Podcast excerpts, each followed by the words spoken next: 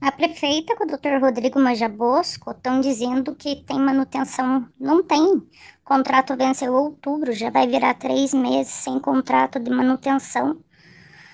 Então, o que, que pode ocasionar caso venha um ar-condicionado entrar em pane?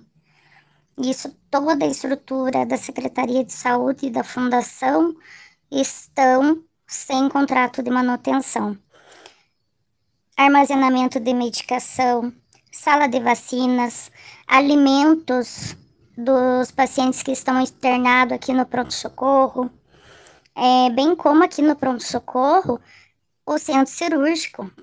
Caso venha o ar-condicionado não funcionar, pode ser cancelado cirurgias que ainda são feitas aqui no pronto-socorro.